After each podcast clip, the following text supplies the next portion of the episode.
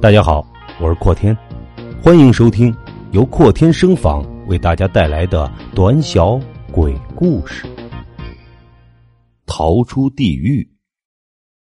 一个晚上，安静的夜晚，某所大学里的一间男生寝室的六个男生围坐在桌子旁边。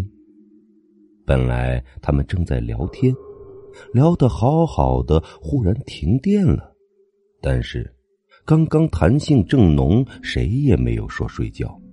于是点起一支蜡烛，一个男生说：“我给大家讲个学校里的传奇吧。”事情是这样：某所大学里的学生住宿楼号码从一到十五，但是实际却只有十四栋，因为没有八号楼。为什么没有八号楼呢？因为在一场大雾中，八号楼神秘的消失了。一阵微风吹来，暗黄的蜡烛在风中轻轻摇曳。坐在桌子边的人忽然都变了脸色，一个个沉重起来，看着烛光不言不语。在这个大学里，有一对恋人。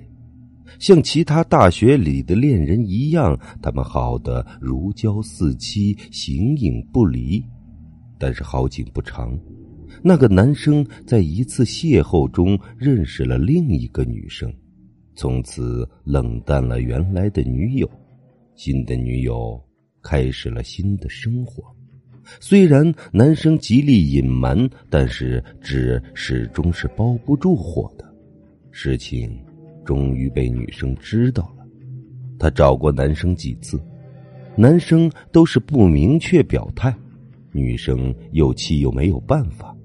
女生本来就是一个极其专一的人，并且又深深的爱着那个男生，遭此一变，得了一场大病。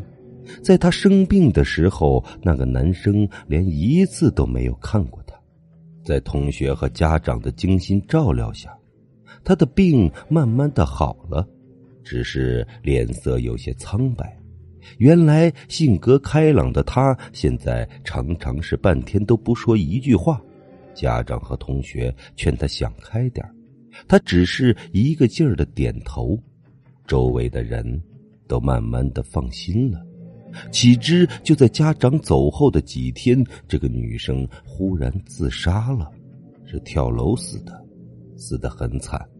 见的人无不吃惊，认识他的人纷纷为他感到可惜，为他感到不平。他的父母失声痛哭。